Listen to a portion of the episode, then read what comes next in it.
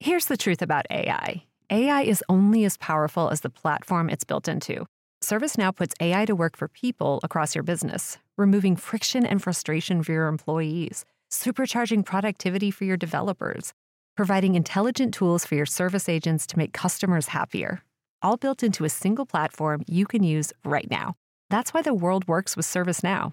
Visit servicenow.com/ai for people.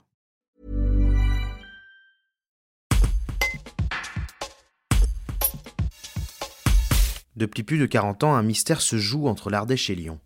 Un homme est soupçonné d'avoir falsifié les archives municipales et départementales pour s'inventer un passé de noble. Comment et dans quel but a-t-il voulu devenir un De Beaupré alors qu'il n'était que Marc Chenet? Entre profanation de tombes et tentative de captation d'héritage, plongé dans une histoire aussi unique qu'étonnante. Un récit de Pierre Brunet.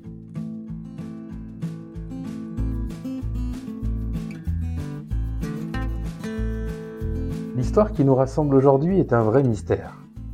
Un mystère qui court depuis 40 ans le long du Rhône, entre Rochemort, petite commune d'Ardèche, et Lyon, la capitale des Gaules. Cette référence historique n'est pas tombée là par hasard, vous le verrez. L'histoire avec un grand H a son importance pour le personnage dont nous allons parler. Car s'il n'a pas eu à remonter aussi loin dans le temps, l'étrange protagoniste du jour a utilisé des archives falsifiées pour s'inventer un passé et s'offrir un nom à particules par tous les moyens, avec souvent des concours de circonstances très étranges. Vous écoutez De Beaupré, La particule désenchantée, ou comment la volonté d'un homme de faire partie de la noblesse française a fini par le mener trop loin. Falsification de documents officiels, disparition de documents nationaux et profanation de tombes jalonnent la lubie d'un certain Marc Chenet de devenir Marc Chenet de Beaupré. En est-il à l'origine? C'est toute la question. Tout commence le 13 juillet 1979 par une lettre envoyée depuis la banlieue lyonnaise par un certain Marc Chenet à une famille de Rochemort qui porte le même nom mais ne le connaît absolument pas. Il écrit Écrivant à l'aide de mon père l'histoire de la famille Chenet, je souhaiterais obtenir des renseignements que je ne puis avoir autrement.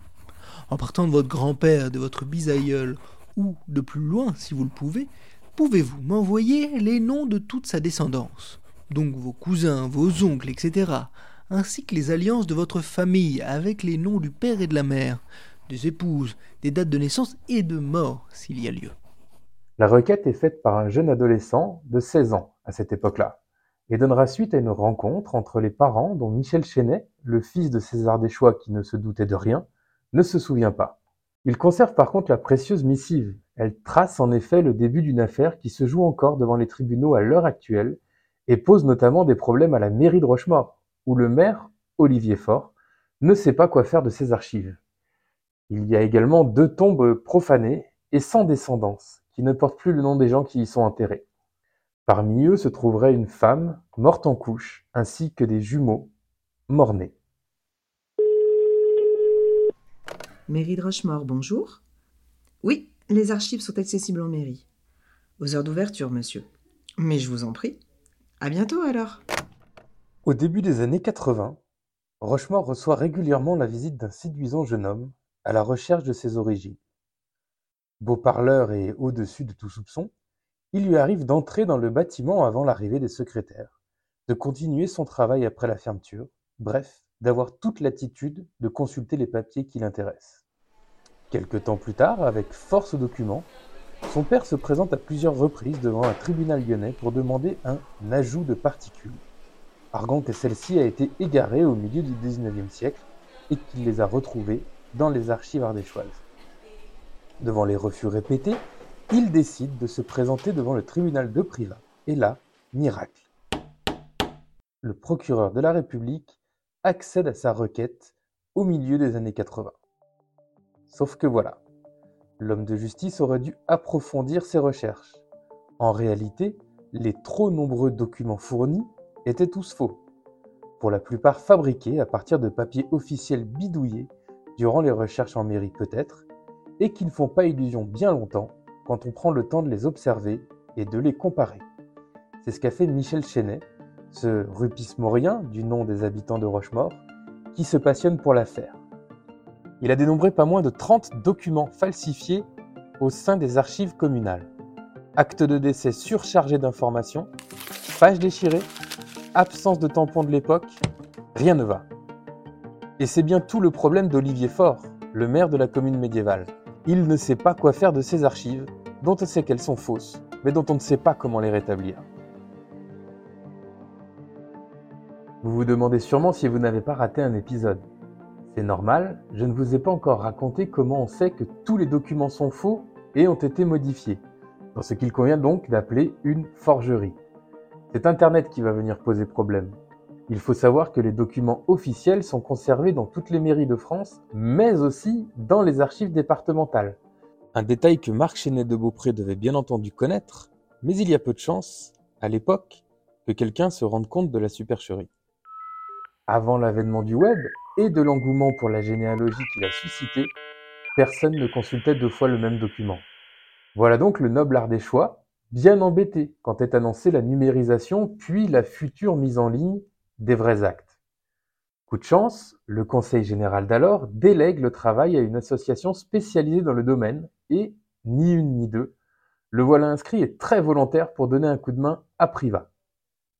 Quelques semaines plus tard, on découvre de dizaines de pages manquantes, tout en lien avec des chaînets. Impossible de savoir que c'est bien son œuvre, car personne ne peut dire à quel moment ces pages ont disparu.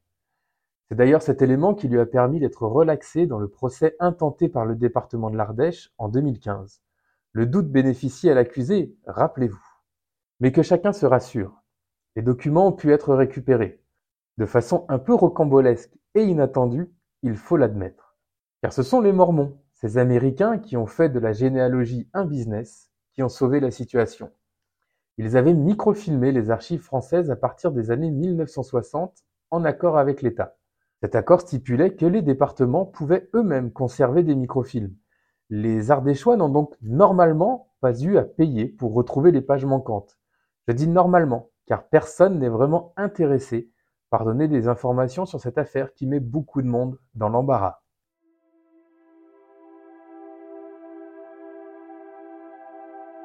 Ce n'est pas le seul lien que notre affaire a avec les Américains. Mais le second est un poil plus amusant. Il permet de comprendre pourquoi Marc Chenet s'est battu, si l'on peut dire, pour ajouter une particule à son nom et devenir un de Beaupré, avec tout le prestige que cela apporte dans certains milieux. Tout ceci n'est que pure interprétation, car bien sûr, le banquier d'affaires assure qu'il s'agit là de son héritage. Joint par téléphone, il explique être victime de harcèlement de la part de sa famille et ne comprend pas que l'on remette en cause sa version. Toute cette œuvre aurait donc eu pour but d'intégrer les associations et clubs réservés aux descendants de la noblesse française. Et il est allé, par exemple, jusqu'à se trouver pas un, mais deux aïeux ayant participé à la guerre d'indépendance afin d'intégrer la prestigieuse société des Cincinnati. Entre les années 80 et 90, l'Association d'entraide de la noblesse française, le Jockey Club et tout un tas d'autres associations mondaines se font blouser. Ce n'est qu'en 2011, suite à une dénonciation, puis à une enquête menée par une généalogiste professionnelle, que la supercherie et la forgerie sont démontrées. Et le verdict est très clair, la famille Chenet est absolument roturière, en conclut l'enquête. Mais là encore, De chance pour lui. L'histoire est gardée secrète pour préserver les apparences. Pour vivre heureux, vivons cachés. D'apparence et d'apparat, la famille de Marc Chenet de Beaupré n'en veut pas.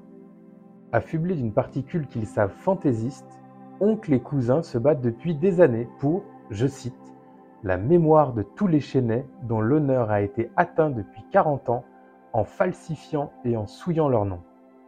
Mais il y a pire.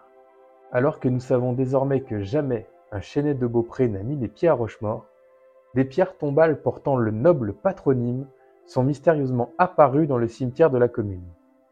Dans la petite chapelle Notre-Dame des Anges, qui date du XIIe siècle, qui est privée et non ouverte au public, deux caveaux ancestraux ont été profanés. Le premier tombeau se trouve sur une partie que les historiens attribuent à une famille éteinte du nom de de la Blache. Or, quand on pénètre dans la chapelle privée et fermée au public, on peut y trouver une dalle en marbre qui a été faite apposer en 1988 par le père de notre personnage. Une inscription en latin y indique Chenet de Beaupré et la date 1765. Étrangement, à l'entrée du cimetière, une dalle en pierre gise devant le mur d'enceinte et possède des dimensions qui correspondent à celles du tombeau. Pour Marc Chenet de Beaupré, il n'y a aucun souci et il assure avoir tous les documents donnant du crédit à sa version. Pourtant, quand il entre en mairie en 2018 pour demander à ce que les travaux de rénovation soient effectués, le plan qu'il présente éveille les soupçons. Il se révélera évidemment falsifié grossièrement et issu des archives nationales parisiennes. Cette tentative déclenchera l'intérêt de Michel Chenet pour le dossier et ses nombreuses découvertes dans les archives rupis-mauriennes. Un peu plus loin, dans un coin de l'édifice religieux, derrière une grille, une plaque, murale cette fois-ci, porte la mention de Beaupré. Sa présence est beaucoup plus étonnante car elle trône, si l'on peut dire, dans la partie réservée à la famille de Joviac. La plaque de Marie-Henriette Élisabeth Diller de Toulon de Saint-Jalles de Joviac, née en 1843 et décédée en 1907, a été très clairement modifiée. Le marbre a été poncé et la gravure imitée pour transformer la vicomtesse du Chaffaut en vicomtesse de Beaupré. La rubrique nécrologique montilienne de l'époque, pourtant, ne laisse planer aucun doute. Jamais cette vicomtesse n'a croisé un de Beaupré et était bien une du Chaffaut au moment de son décès. Quelqu'un a donc bien changé les noms.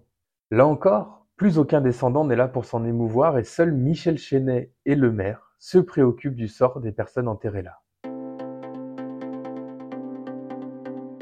Tout l'art de Marc Chenet de Beaupré, ou du bon samaritain qui lui procure une noble destinée, est de passer à travers les mailles du filet. Cette aventure le laisse pour l'instant en dehors de tout problème, et c'est même lui qui assigne en justice quiconque évoque cette affaire au grand jour.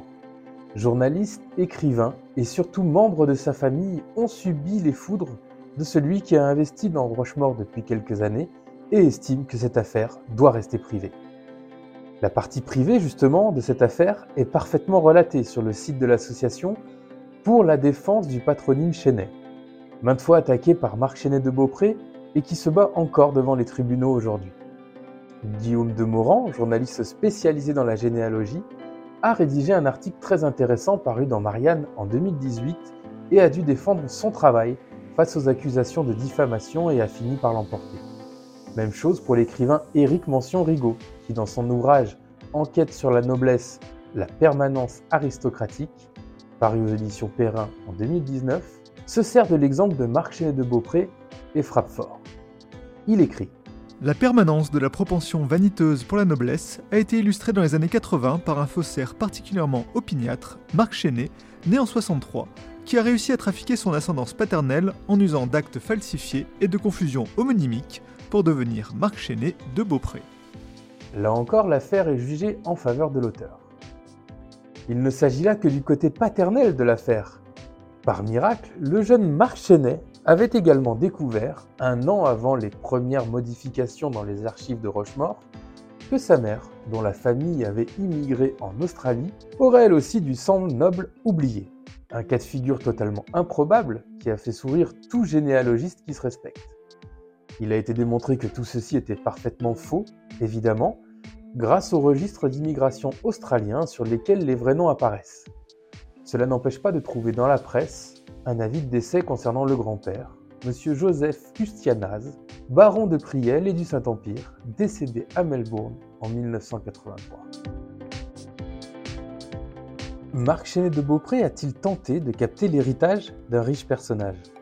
C'est la question que l'on peut se poser car à la fin des années 90, puis au début des années 2000, la succession de Jean Gration se joue devant les tribunaux.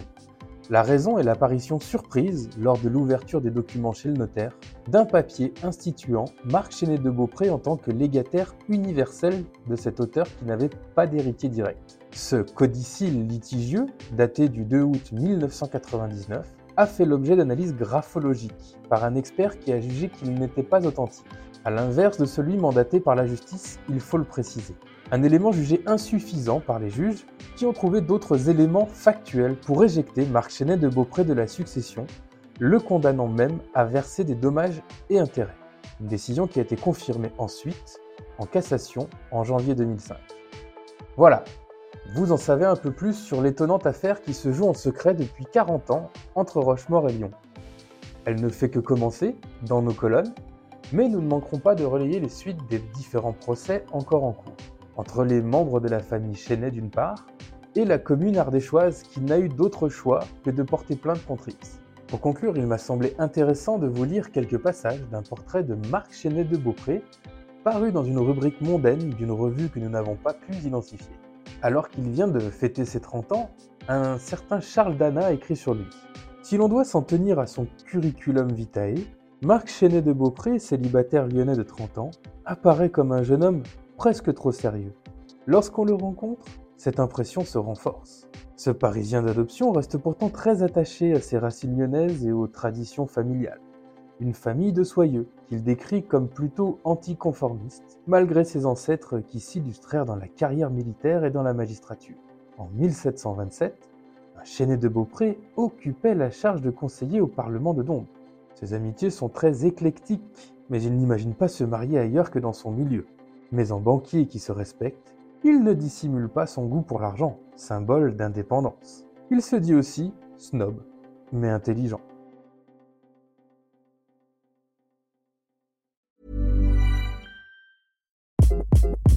Hi, this is Craig Robinson from Ways to Win, and support for this podcast comes from Invesco QQQ. Invesco QQQ is proud to sponsor this episode and even prouder to provide access to innovation for the last 25 years. Basketball has had innovations over the years too. We're seeing the game played in new ways every day.